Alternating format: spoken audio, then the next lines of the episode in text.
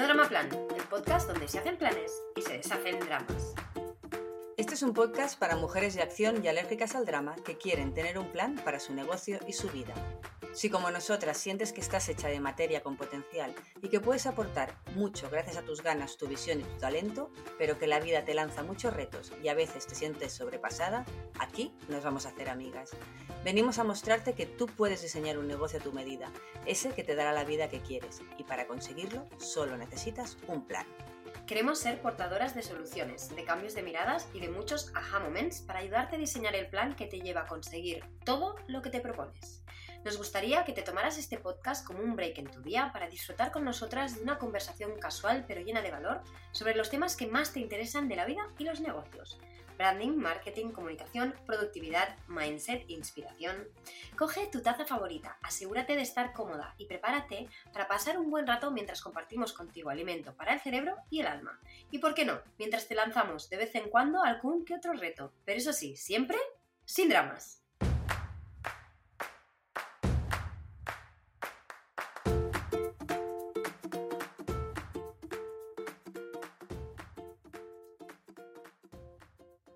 Bienvenida a un nuevo episodio de No Drama Plan, un podcast para mujeres de acción y alérgicas al drama. Que levante la mano quien no ha sentido alguna vez el famosísimo síndrome de la impostora atacándola. Yo te voy a, a reconocer que ya no me inmuto mucho cuando la veo aparecer. Voy a hablar en femenino porque para mí la impostora ya casi que tiene cara, cuerpo, o sea, ya la visualizo, ¿vale? O sea, que si a veces que alguna vez me voy hablando del síndrome al, femenino, es porque para mí es una mujer claramente. Bueno, pues eso, te voy a reconocer que yo ya no me inmuto cuando la veo aparecer y como le decimos a muchas de nuestras clientas cuando nos hablan muy a menudo de este, de este síndrome, que ya hace tiempo que cuando la, la, veo aparecer simplemente le pongo una silla, no muy cómoda, y la invito a sentarse hasta que ella misma se canse. Y eso sí, le pido por favor silencio, que moleste el mínimo posible y paso absolutamente y en la medida que puedo, lo máximo que puedo, de ella. Pero si tú aún no has llegado a ese punto, déjame que te hable un poquito de ella, ¿vale? Porque solo conociendo eh, el síndrome de la impostora y entendiendo cómo funciona, es cuando vas a poder, eh, si no superarla, porque ya te digo, no sé hasta qué punto se puede superar, sí que vas a poder vivir sin, sin que te condicione y te haga sufrir. Hoy quiero hablaros de cómo gestionar el síndrome de la impostora y de algunas de las creencias limitantes que pueden estar boicoteándote y quiero enseñarte un poco cómo puedes darles la vuelta. Hola, soy Miriam, la morena, para que no haya confusiones, el 50% de Planifica y Vencerás, nuestra agencia especializada en planificación, donde unimos la estrategia, el mindset y la productividad para ayudar a emprendedoras a crear planes de acción y ecosistemas de negocios equilibrados y sostenibles que les permitan tener más tiempo y disfrutar más de su vida. Antes de seguir, me gustaría compartir eh, un comentario que nos llegó muy hondo. Es del episodio número 24, si no me equivoco, el que hablábamos con Xavi sobre conciliación. El comentario es de Noelia y decía, bueno, el episodio de hoy ha sido crack total. Justo llevo yo unos días haciendo mi planificación de la segunda mitad del año y ha sido como barrerme por encima mis, mis últimos cuatro años. Súper potente. Y los melones que habéis abierto, madre mía. Se lo he enviado a mis amigas y les he dicho que este sí o sí lo tenéis que escuchar. Es eh, es que me ha súper encantado, dice. Gracias, Noelia, y gracias a todos los comentarios que recibimos de ese episodio, ese episodio y de todos los demás, pero es especialmente os gustó muchísimo y sobre todo ese, somos muy conscientes que lo habéis compartido muchísimo.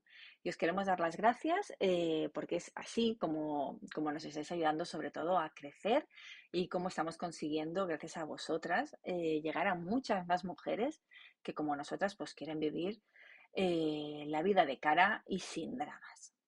Y dicho esto, vamos a empezar, ¿vale? Y quiero empezar, pues, por lo que creo yo que es el principio, que es eh, responder a la pregunta de qué es el síndrome de la impostora, y lo voy a decir en femenino, y desde cuándo se habla de él. Realmente el síndrome de la impostora a mí me ha llamado la atención dos cosas. Una, que eh, fue identificado y acuñado en 1978, o sea que tampoco hace tantos años, que fue em, eh, investigado por dos psicólogas, mujeres, ¿vale? Y lo tercero que me ha hecho mucho, me ha llamado mucho la atención, es que lo definen así. Eh, describen el fenómeno como una experiencia interna de sentirse como un fraude o un impostor, a pesar de tener pruebas objetivas de competencia. ¿Vale? Esto es lo que definen de ella. Y inicialmente se enfocaron en estudiar el síndrome del impostor en mujeres con altos logros académicos y profesionales. Luego es verdad que posteriormente se ha observado que afecta también a hombres y a hombres y a mujeres de diferentes ámbitos, pero al principio de la investigación el foco se puso solo en mujeres de altos logros académicos y profesionales. Y esto ya nos da, ya nos da que pensar, ¿no? Porque mm, no muy comúnmente, ya lo sabéis, ni la medicina ni cualquier investigación, el foco inicial lo pone en las mujeres. O sea que esto ya nos dice un poquito a quién puede estar atacando en más, em, con más fuerza esta, este síndrome, ¿no? Em, vale. Y entonces esto me surgía a mí, me lleva a mí a la pregunta de ¿y por qué nos ataca más a las mujeres? ¿Esto es realmente así? ¿Es solo una percepción? ¿Vale? Yo te digo que hablando con amigas y con amigos no tiene nada que ver el número de, chicas o de mujeres que me dicen y me hablan del síndrome de impostora y el número de amigos, chicos que me hablan del síndrome del impostor. Vamos, estamos a años luz una de otra. Y esto no sé si es por un tema de, de que lo hemos identificado nosotras y ellos no, o simplemente de que nosotros lo sufrimos y ellos no. Los datos nos dicen que el síndrome de la impostora no nos afecta exclusivamente a las mujeres, pero se ha observado que es muchísimo más común en nosotras y que hay varias razones que pueden explicar esta tendencia. Vamos a por ellas. La primera que enumeran es eh, un tema de expectativas culturales y sociales. Y y se explica que hay muchas culturas, y yo diría que más que muchas, eh, prácticamente todas, donde las mujeres han sido históricamente subrepresentadas en casi todos los roles, ¿no? Donde los hombres han tenido el liderazgo, ¿no? Eh, o sea, en los roles en donde hay poder, la mujer ha, ha sido subrepresentada. Y esto puede generar expectativas y estereotipos de que las mujeres son menos competentes o menos capaces. ¿Vale? Y esto obviamente nos llevaría a que cuando queremos posicionarnos en estos roles, aparezca los síndromes, el síndrome de la impostora. Ese sería un tema, ¿vale? El tema de expectativas culturales y sociales. Dos, el tema del perfeccionismo, ¿vale? Eh, esto es un tema que tampoco ataca por igual, algún día podríamos hablar, a mujeres y a hombres, ¿vale? Las mujeres a menudo nos enfrentamos a expectativas de perfeccionismo en múltiples áreas de nuestra vida. Es decir, no nos permitimos no ser perfectas, y lo voy a poner entre comillas, ¿vale? En ninguna de las áreas de nuestra vida, ¿vale? Es decir, trabajo, hogar, relaciones personales. Y este perfeccionismo puede llevar a establecer estándares que son absolutamente irrealistas, que no son factibles, ¿vale? Y nos, nos llevan a sentir que nunca vamos a estar a la altura. Y esto, esto es el alimento del síndrome de la impostora, el sentimiento de que nunca vamos a llegar a estar donde tenemos que estar, a la altura suficiente para eh, no ser un fraude, ¿vale? Eh, esto luego lo vamos a desarrollar un poco más, ¿vale? Tres, el sesgo de género y la autodesvalorización. Algunas investigaciones sugieren que las mujeres tienden a subestimar sus, habilidades y logros, mientras que los hombres tienden a, sobreestimarlos y a sobrevalorarlos. A mí esto me ha parecido súper interesante. Y esto, eh, como madre de niño y niña, eh, me llama muchísimo la atención y muchas veces me cuestiono yo misma si estoy educando igual a uno y a otro, ¿no? Si estoy dando por supuesto eh, logros en mi hija, en Greta, que a Bruno se los valoro. ¿Por qué? Porque eso al final es un tema cultural, ¿no? Es un tema de educacional. Porque unos dan por supuesto sus capacidades, ¿vale? Y otros las ponen en valor. porque entonces aquí hay un desequilibrio, ¿vale? Esto puede, puede ser resultado de, esto, de, un, sesgo de, géneros ya internalizados, ¿vale? Y de una cultura que minimiza todos los logros de las mujeres para no darles visibilidad, ¿vale? Estamos en una sociedad que si esto te pones a analizarlo continuamente en pequeñitos detalles, en esto que te digo yo muchas veces en tu propia casa, en cómo educas tú, ¿no? O en cómo te han educado a ti, te das cuenta que hay en pequeños detalles, ¿vale? En pequeños detalles. Yo ahora estoy, pensando en un ejemplo que os lo voy a decir aquí en voz alta, no lo había, no lo había pensado, pero que ahora caigo, por ejemplo, y son chorradas, ¿eh? Son chorradas. Pero yo me acuerdo cuando yo era pequeña, yo tengo un hermano, ¿vale? Se llama Xavi, y mm, que yo ayudase a las tareas del hogar, a mí nunca, nunca, nunca me, felicitaron por ello. Nunca. De hecho, mi, mi, abuelo nos daba una semanada a, los tres nietos. A mí y a mi prima nos preguntaba si habíamos ayudado para ganarnos la semanada a nuestra madre. A, Javi nunca, nunca era una exigencia para ganarse la semanada ayudar en la casa, sino que eso era como un plus. Y encima ha ayudado. Entonces, como ha ayudado, además, es que lo había hecho mejor de lo esperado para él, porque no tenía ninguna obligación de ayudar. Estos sesgos, y ¿vale? Estos sesgos, que son pequeños detalles que parece que no tienen importancia, son muy importantes. ¿Vale? Porque hace eso que minimicemos los logros. ¿Por qué para mí no era un logro haber ayudado en casa? era algo que eh, se da por supuesto y en mi hermano sí era un logro. ¿No? Bueno, ese sería como el tercer, la tercer, el tercer elemento que puede hacer que esté atacando más el síndrome de la impostora a la mujer que al hombre. El cuarto, para mí es muy importante, que es el tema de mm, falta de modelos a seguir. La falta de modelos a seguir de referentes femeninos es algo que nos penaliza constantemente. No tener referentes femeninos en posiciones de liderazgo o de éxito, y llama éxito a lo que tú quieras, ¿vale? puede hacer que las mujeres nos sintamos mucho más aisladas y cuestionemos nuestro lugar en determinados ámbitos. Si nadie ha estado ahí, eh, tampoco nos imaginamos que podemos estar ahí, ¿no? La falta de ejemplos con los que identificarnos puede aumentar el sentimiento de, a ver, obviamente esto no es para mí porque nadie ha estado aquí antes que yo, soy una impostora, ¿vale? Obviamente eh, tenemos que tener presente que estamos hablando de explicaciones muy generales, ¿vale? No todas las mujeres van a experimentar el síndrome de la impostora y, ni van a experimentar estas cuatro cosas que acabo de, describir aquí, ¿vale? Y sí que es verdad que algún hombre puede estar sintiendo alguna cosa parecida a esta, ¿vale? Pero, bueno, estamos hablando de cosas generales. Una vez ya tenemos claro qué es el síndrome de la impostora y algunos de los motivos por los que hace que este dichoso síndrome nos afecte más a las mujeres que a, los hombres, eh, quiero poner el foco en ver cómo lo podemos capear mejor, ¿vale?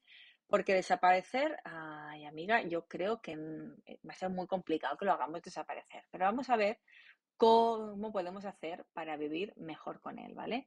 Y estas son algunas de las estrategias que a nosotros nos funcionan, ¿vale? Que hemos analizado mucho, tanto Irma como yo, y, y que quiero compartir contigo por si te funciona a ti también. El primero es identificar tus creencias limitantes, ¿vale? Las famosas creencias limitantes. Tenemos que tomar conciencia de estas creencias negativas que tenemos sobre nosotras mismas, ¿vale? Y que nos impiden avanzar. Luego voy a entrar más en tema de creencias limitantes, ¿vale? Pero, pero esto es el primer punto que quería poner aquí.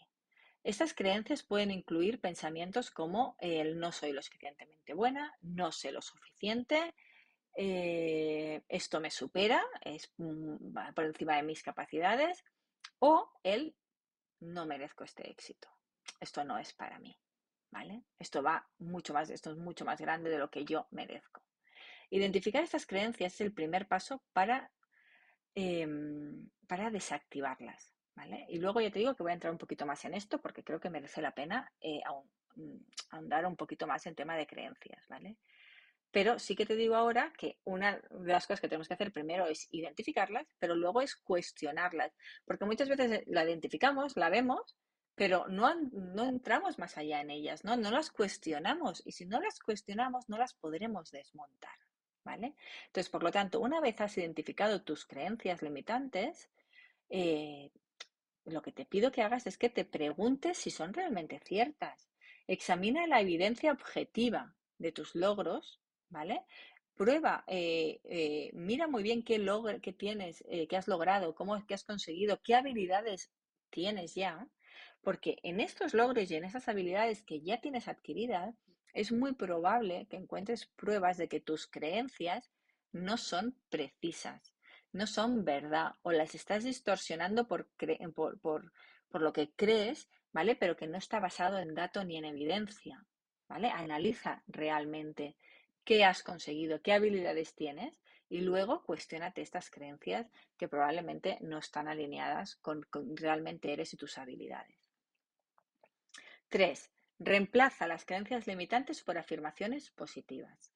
Hemos hablado muchas veces, y si nos sigues por diferentes canales, hemos hablado muchísimo de la importancia de cómo nos hablamos a nosotras mismas.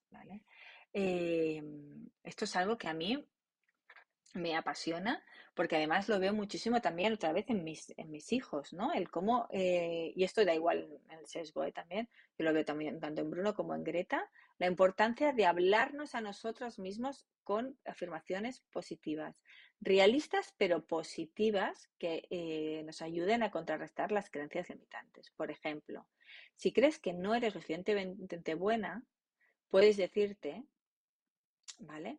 Puedes decirte que en vez de decirte no puedo, ¿vale?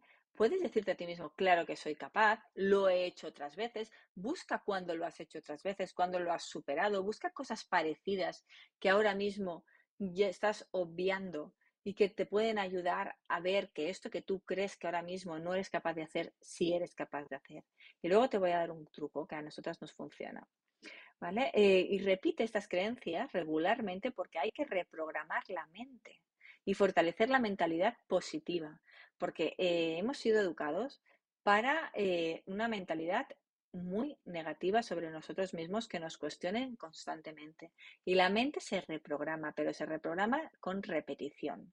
O sea que repite esas afirmaciones que puede que al principio te cueste y te vaya y te sea forzado, pero verás que conforme mejor te hables a ti mismo, con más empoderamiento hagas esas frases hacia ti y te las creas, verás que tu mindset, tu mentalidad cambia y cambiará a positivo y poquito a poco te resultará mucho más fácil confiar en ti. Y esto, eh, aquí vamos al cuarto punto, eh, no tienes por qué hacerlo sola. Es muy importante buscar apoyo y validación externa, ¿vale? Porque si no, al final también sentimos que, claro, me lo estoy diciendo yo, pero los demás, ¿no? Los demás no sienten eso y al final esto estamos dando espacio otra vez para que aparezca el síndrome de la impostora. Tenemos que ir a arroparnos, ¿vale? con personas que, le llaman personas vitamina. Esto lo habrás oído ya y probablemente hayas leído el libro y si no te lo recomiendo que leas el libro de personas mm, vitamina.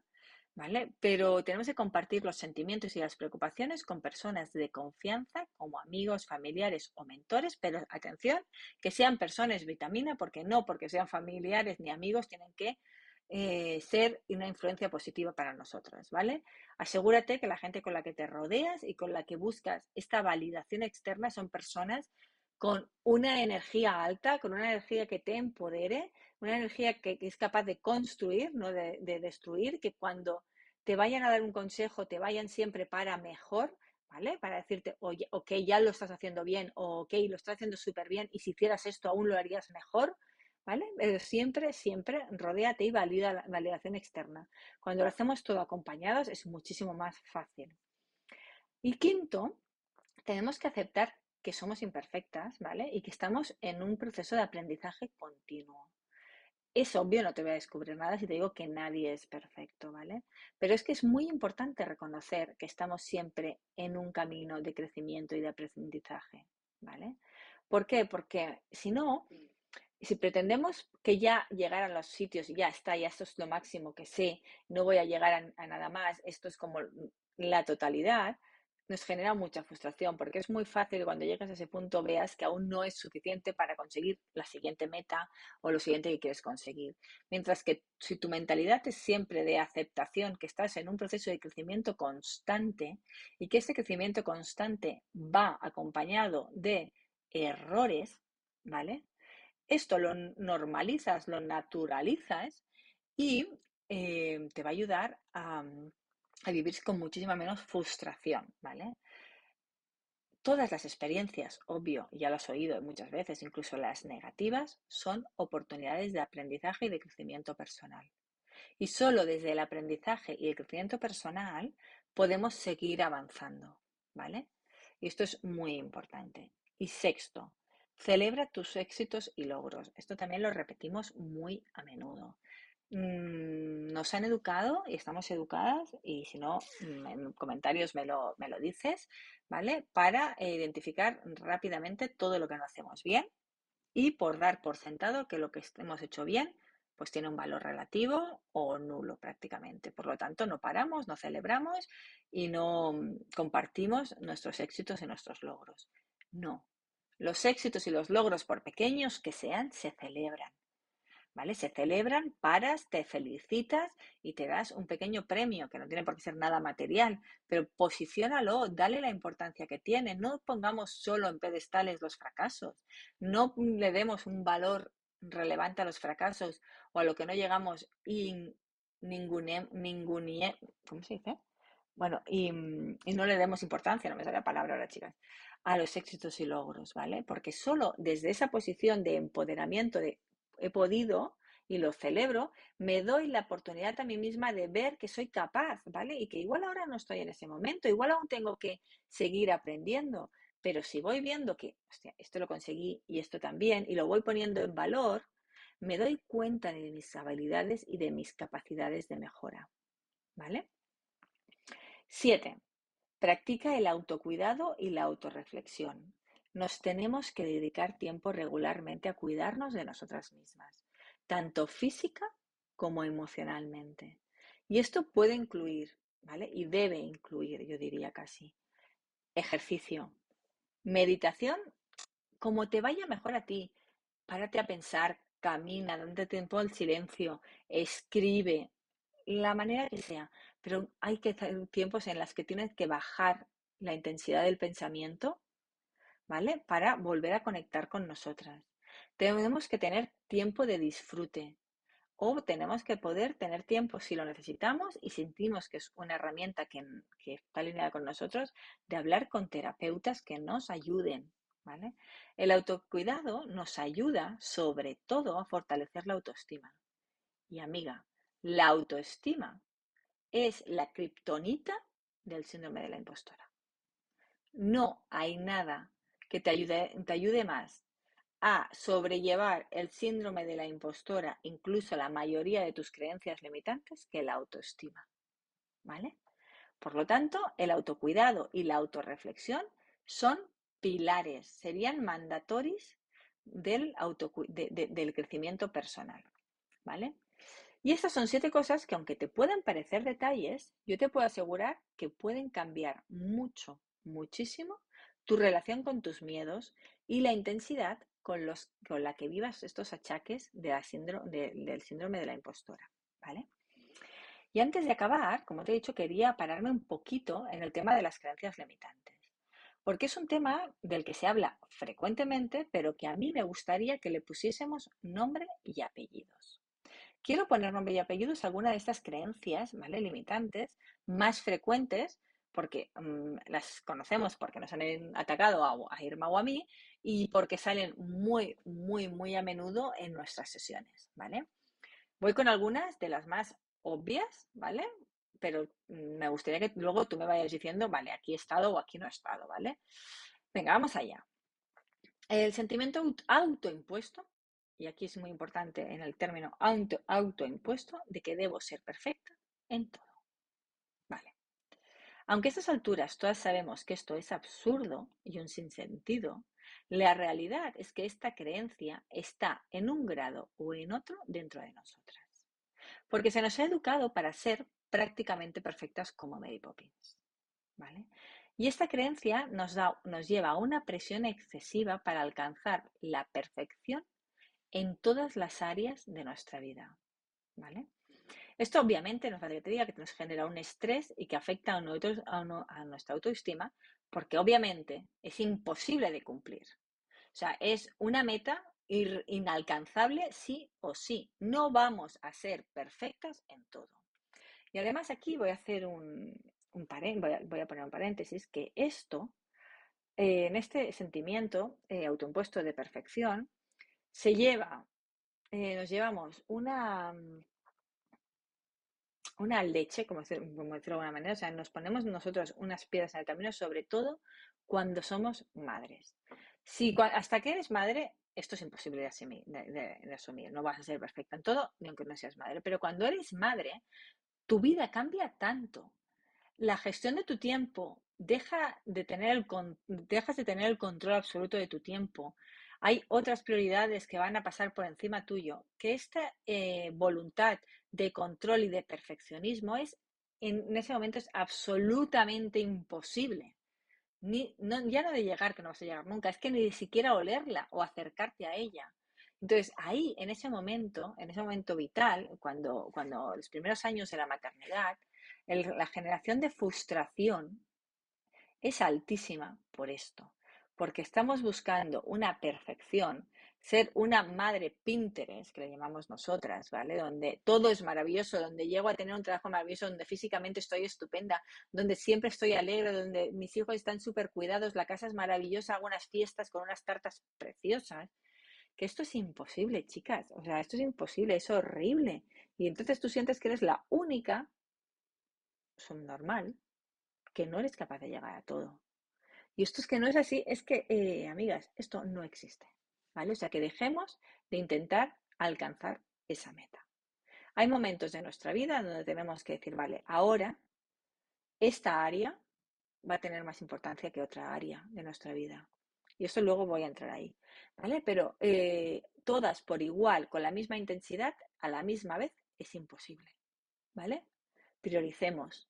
Veamos dónde ponemos nuestra máxima exigencia y dónde aflojamos porque todo a la vez no se puede. Y aquí viene la siguiente, el no soy suficientemente buena, ¿vale? Esta creencia puede hacer que una mujer se subestime a sí misma y que no reconozca su valía y sus capacidades, ¿vale? Esto, el no soy suficientemente buena, ¿vale? O no sé suficiente, seguramente que te lo has dicho muchas veces o lo has pensado muchas veces. Aquí os voy a dar un truco que tiene Irma, que ya lo aplica hace tiempo, yo ya también, ya también de cuando me lo contó, que te cambia radicalmente y es solo una palabra. Cada vez que tú digas no sé suficiente sobre X, añádele después el aún. No sé suficiente sobre mail marketing, aún. No sé suficiente sobre mm, finanzas, aún. Porque el añadirte aún a tu mentalidad, a tu mente, le estás diciendo, pero puedo hacerlo. Mientras que el no sé suficiente es tajante, es limitante, te condiciona y tu mente se rinde. No sé, no sé, no soy capaz, punto, negativo. Pero el aún te da la posibilidad, te abre las puertas y a tu mente le hace buscar las soluciones. Es decir, no sé suficiente sobre esto aún. Vale, ok, tu mente que dice, ok, pues ¿qué tengo que hacer para conseguirlo? ¿Sí? El no soy suficiente ah, eh, buena en X lo tenemos que mm, rebatir con la coletilla todavía o aún. Ya verás, haz una prueba durante 10 días en que cada vez que te surja el X, no se me da bien el ejercicio, aún. Yo no soy buena para tener una rutina de deporte, aún, pero lo voy a hacer. Y tu cuerpo, ya verás como tu mente pone en otra posición totalmente. Y aquí viene la tercera, no merezco tener éxito. Esta creencia puede surgir de la sensación de no ser merecedora de alcanzar metas o tener reconocimiento. Y esto puede venir por dos motivos. El primero es por, por el tema este que hemos hablado antes, de que como no hay referentes, el creerse que una va a ser la primera que va a conseguir algo, pues es como pretencioso. Y entonces aquí enlazo con lo siguiente que es con la creencia que nos han educado en que es lo mejor que tenemos que ser es ser humildes y agradecidas. What the fuck? O sea, ¿quién dijo que eso era bueno? O sea, obviamente hay que ser agradecidas. Y obviamente hay que ser humilde. pero cuidado con un exceso de humildad y de agradecimiento, que no te limite. Yo tengo que ser humilde, pero eso no quiere decir que me tenga que limitar mis capacidades de crecimiento. ¿Qué pasa? O sea, si me sobresalgo de la media en algo. ¿Qué pasa si sobresalgo de lo que ha sido tradicional en mi familia en algo? ¿Eso, eso es malo por, sí mismo? ¿Sí? ¿O el querer tener más quiere decir que soy desagradecida con lo que tengo? ¿Sí? O sea, ¿no te suena la frase de, no te han educado nunca con la frase de no se puede tener todo? Y eso, eso luego igual te, igual te lo enlazo otra vez. ¿Vale? Pero pensemos en esto, en el tema del merecimiento del éxito. Éxito también ahí, entre comillas, con lo que cada una considere que es éxito. Y aquí viene otra temita. El necesito ser agradable y complacer a los demás. Vale. Esta es otra mierdecilla que nos han metido en la cabeza desde pequeñas. Esta creencia nos hace poner las necesidades y los deseos de los demás por encima de los propios. Y dificulta establecer límites saludables y de desarrollo en la autoafirmación positiva. Y aquí me, lo voy a explicar para que lo entendamos bien. A mí esto me ha pasado muchísimo. Él, por no molestar, por ayudar a todo el mundo, por porque tengo que ser, eh, Miriam es tan buena, Miriam se va a encargar de esto, Miriam no sé qué, que complazco a todo el mundo y te olvidas de ti misma. Es que a veces, si hago todo esto, si no te digo a ti que no, no me cabe en agenda. Yo no tengo tiempo para hacer lo que yo quiero hacer. Es que lo siento, pero es que a veces te tengo que decir que no. Aunque no te guste, aunque no sea tan agradable, aunque no te complazca lo que yo te estoy diciendo. No es tan mal que yo te diga que no, porque si decirte ti que sí quiere decir que yo no puedo Em, realizar lo que yo necesito realizar, esto no es bueno, esto no es saludable. O sea que cuidado cuando te des cuenta que estás haciendo algo que va en contra de tus mm, necesidades, de tus prioridades, por el simple hecho de que te han dicho o que nos han educado para ser siempre agradables y complacer a los demás. ¿Sí? Y aquí sí que voy a enlazar a eso que hemos dicho antes del no puedo tenerlo todo. Esta creencia, ¿vale? Eh, esta creencia, esta creencia la odio, la odio con todas mis fuerzas. Ya sabemos que no vamos a tenerlo todo, siempre todo, pero que la creencia de, de base, partir del no puedo tenerlo todo, hace que directamente renunciemos a cosas. ¿Cuántas veces eh, yo, mi madre me lo ha dicho, hija mía, es que no puedes tenerlo todo, ¿vale? Es que no, no puedes estar por los niños y el trabajo y no sé qué. Ya lo sé que no puedo tenerlo todo. Pero es muy diferente a que yo ya no aspire a tenerlo todo, con un control, con un, vale, con una mentalidad saludable, como hemos estado hablando antes, ¿vale? Pero él, no puedo tenerlo todo, no puede ser una base desde la que partamos, porque entonces viene cuando vemos con normalidad que sí o sí tenemos que renunciar a cosas.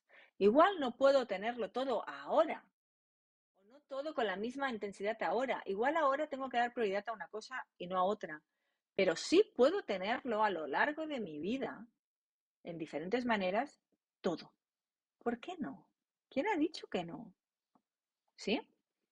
Bueno, estas son las cinco que yo quería compartir, ¿vale? Eh, me gustaría saber eh, si alguna de estas mierda, mierda creencias, ¿vale? A ti te han limitado o te están limitando. Si es así, eh, me gustaría decirte, nada, pues que bienvenida al club, ¿vale? Que no pasa nada, que todas en cierta manera hemos o estamos transitando por este mismo camino, pero, y este pero es muy importante, que sea común no quiere decir ni que esté bien, ni que tengamos que aceptarnos y conformarnos, ¿vale? Eh, aquí yo siempre que veo, que veo esta, tendencia al conformismo, ¿no? De, eh, no, ya, es que esto nos pasa a todas. Bueno, pues a mí siempre me viene la frase que me decía mi, directora del colegio de GB, la señora, la señora Karma, eh, pequeña que me decía, mal de muchas, consuelo de tontas. O sea, que nos pasa a todas, no quiere decir que esté bien ni que nos tengamos que conformar con esto. Igual lo que quiere decir es que simplemente todas somos tontas por aceptar eso. ¿No? Y perdona, pero hablo muy, te hablo muy claro. Así que tanto el síndrome de la impostora como las creencias limitantes, eh, está claro que no nos van a dejar eh, avanzar como queremos y merecemos, ¿vale? Pero, pero, si las identificamos y les plantamos cara a través del autoconocimiento y con una mentalidad mucho más empoderada y positiva, yo creo, sinceramente creo, y por eso he, querido hacer este episodio, ¿vale?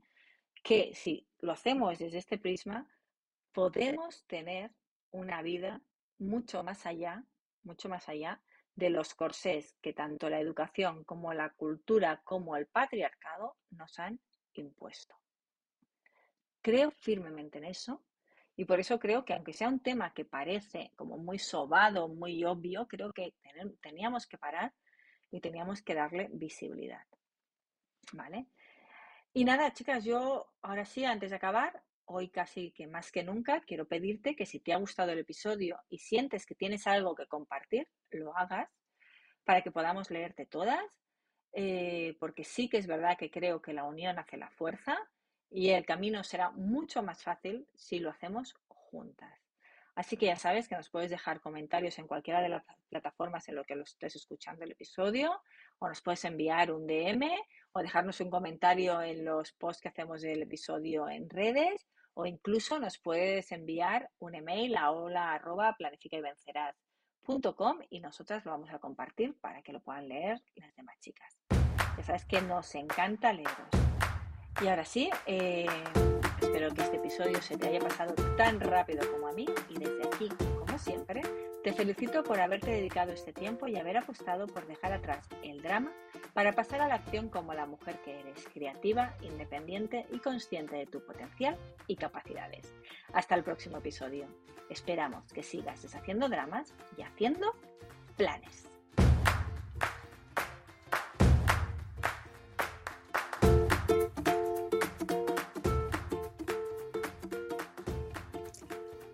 Una cosita más. Si lo que quieres es tener en tus manos el truco de toda mujer productiva, dejar de ir como pollo sin cabeza, ser capaz de ponerte objetivos y organizarte para conseguirlos y, quizá más importante aún, planificar tu día de manera eficiente, clara y simple, tienes que descargarte gratis ahora mismo el planificador, nuestro recurso gratuito para que consigas materializar todo lo que te propones. Gracias al foco y la claridad que nos da nuestro planificador, nosotras hemos conseguido tener un equipo y un negocio sostenible y próspero. Y ahora queremos que lo tengas tú. Así que te dejamos el link para que te lo descargues en las notas de este episodio. Tener el control empieza por una buena planificación. Y recuerda, lo único que te separa de tu sueño es un buen plan.